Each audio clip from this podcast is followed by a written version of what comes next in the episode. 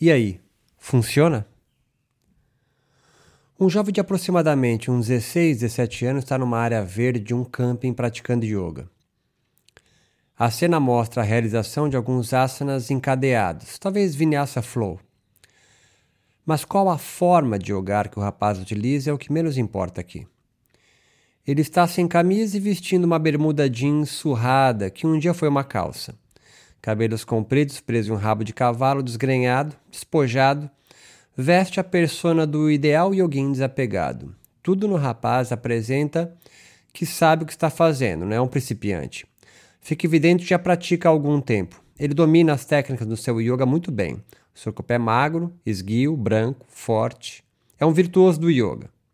Perto dali, mas sem ser avistada pelo rapaz, uma garota branca de mesma idade observa sentada no balanço do parque enquanto fuma um cigarro desajeitadamente. Segura e traga o cigarro de forma performática também. Enquanto ela fuma, ele yoga, unidos pela insegurança. Tudo neles é ensaiado. Mas, enquanto o corpo dela passa despercebido para ele, o dele, intensidades provoca no dela. Olhos pintados, com lápis preto forte, rímel, veste camisa e calças pretas para combinar com o loiro dos seus cabelos programadamente rebeldes. Ela parece o oposto da saúde natural que o rapaz ostenta mas são muito similares na diferença. Ingênuos e alienados em seus próprios mundos, ficções, corpos e maias. É que o rapaz compartilha muito pouco do coletivo em que vive nele. Numa high school típica dos Estados Unidos, ela é estranha e representa bem a obrigatória bad girl. Tudo neles se está estranhamente próximos e distantes. Isso é yoga? Ela dispara sem admiração exagerada, apenas o questiona se é o que ela imagina por saber de vista, talvez tenha folhado algo similar em revistas, assistido na TV ou arrastado para cima em mídias sociais. O rapaz, assim que percebe que está sendo observado, absorto, distraído ou alienado em sua prática e nos processos que lhe envolve, se levanta rapidamente. Totalmente desconfortável, veste às pressas sua camiseta de costas para ela enquanto se recompõe, responde: É a sua respiração, eles a chamam de pranayama. Ela flui com os movimentos, seu asana. Supõe-se que isso conecte a mente e o corpo para abastecer samadhi. Enquanto ele fala, ela sempre na persona de um parisiense continua a se balançar, corpo totalmente relaxado, cigarro entre os dedos, a cabeça acena afirmativamente enquanto ele explica na persona do iluminado mestre Zen. Quando ele acaba sua exposição professoral, ela compreende que ele não está sendo arrogante, nota bem antes certa ingenuidade sedutora nele. Talvez, pensa ela sem se dar conta, com certeza foi assim que lhe ensinaram e dispara, mas isso realmente funciona? Ele fica sem saber o que responder. Seu corpo desajeitado congela com a pergunta e a situação nova distante das cartografias que ele conhece. Ninguém nunca havia questionado de forma tão pura seu sistema de crenças. Ele e a família cultuam Chomsky, pois acha nonsense o Natal, mas contraditoriamente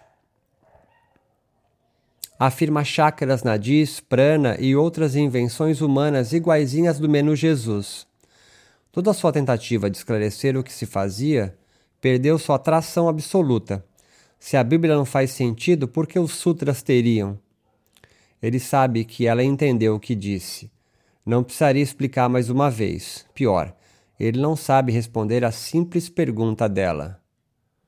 Isso realmente funciona? Seu corpo não sabe como se portar à indisciplina dela.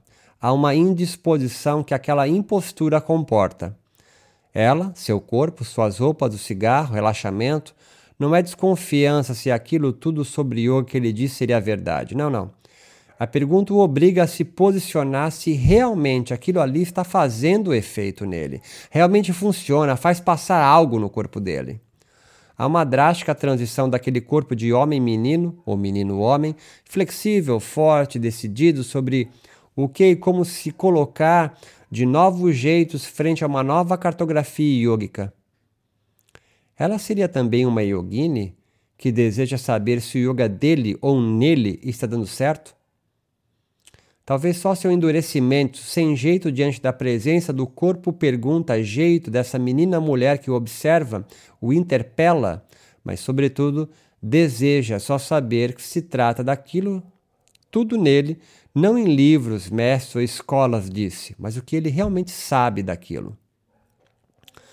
Passam-se mais de 20 segundos entre a última pergunta dela e o primeiro movimento dele.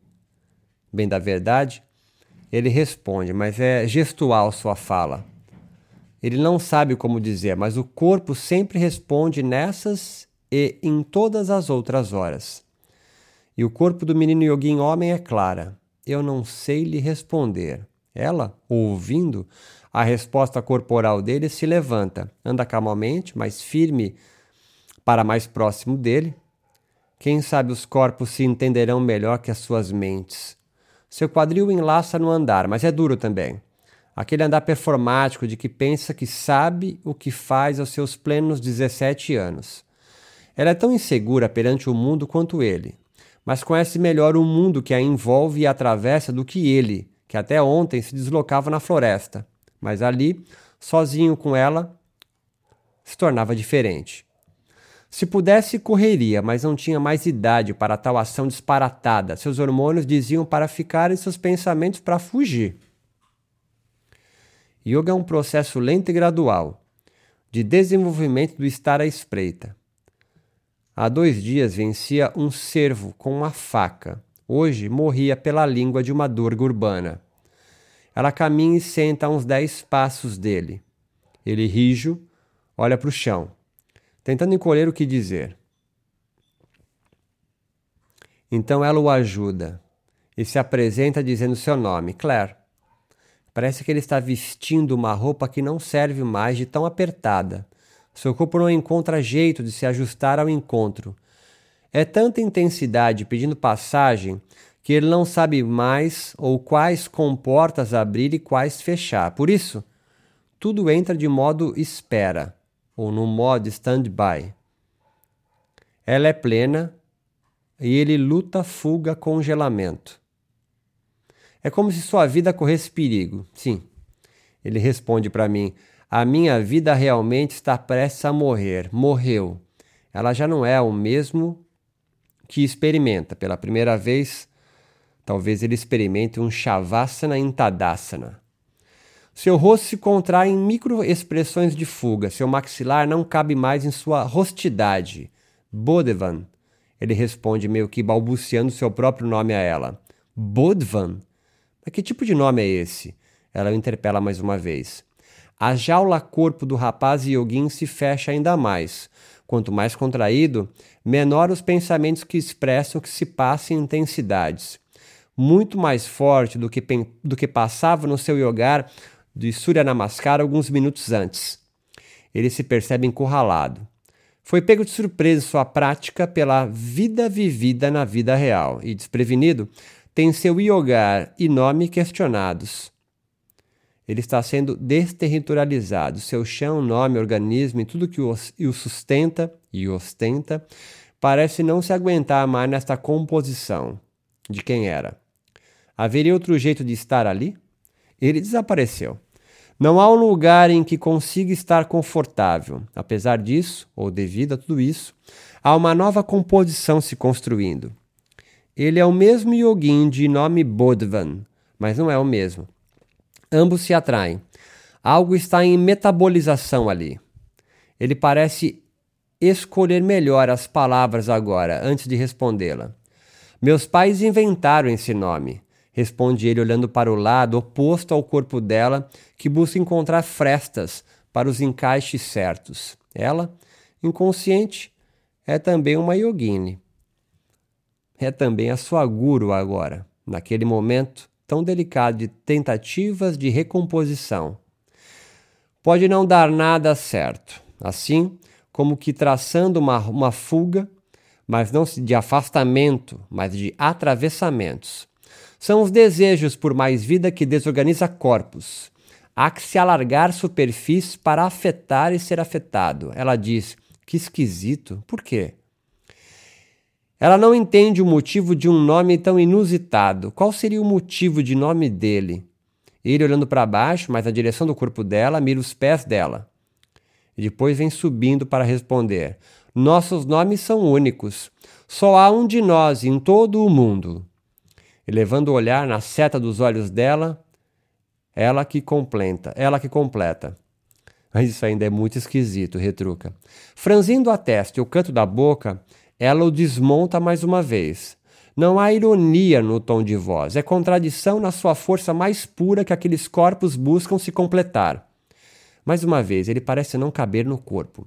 Eleva os dois ombros juntos, movimento ríspido jogando o queixo para o lado, quase como um tique ou uma tentativa de sair do corpo, que não lhe cabe do jeito que está. Pede outro corpo. Clama por Arthur e seus corpos sem órgãos. Ele mira sua cabeça para o alto, como se estivesse buscando algum apoio, divino talvez. Ele acredita em deuses? É possível ser Yogin ignorar Shiva? Ou seriam todos os deuses uma fraude, maias ou mitos?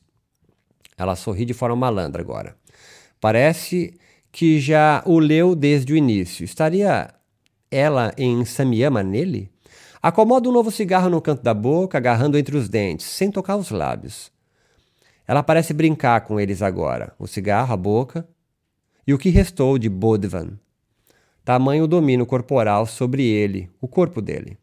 Cada gesto propositadamente pensando para deixá-lo constrangido de quem ele pensava ser sem ação, força uma abertura de ato reflexo, como se os corpos que realizam naturalmente, depois de se prender por muito tempo o ar, ela é uma xamã, quebrando a demanda que fizeram para ele. Ela está abrindo os portais ou canais de um corpo fechado. A frequência cardíaca acelera, falta ar no lugar. Parece que vai morrer, mas depois de alguns segundos do limite, nos abrimos num grau profundo de relaxamento e fruição pelas aberturas. Ela sabe disso. É uma fisiologista espiritual.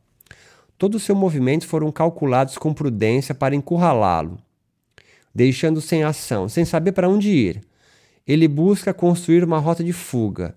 Ela desmonta todo um discurso pronto sobre o que é o yoga, não para buscar uma resposta definitiva, mas para levá-lo ao cene do yoga autêntico. Duvide. Até seu nome é dissolvido no processo. O que era até então algo exclusivo em todo o mundo perde o sentido. Samadhi ela sabe muito bem, pois é Durga naquele corpo de menina mulher. Talvez ambos repitam um para o outro em silêncio no segundo ato. Isso é tudo muito esquisito, rindo das vidas que viveram ou deixaram de viver. Ambos sabem que são estranhos um para o outro e para os coletivos que fazem parte, e também que insistem em ordená-los de fora eles não se sentem bem com isso. Deselaliando-se, desalienando-se, desalinhando-se, desincorporando-se. Seria possível deixar de ser o corpo? Claro que sim. Nós somos muitos corpos sendo.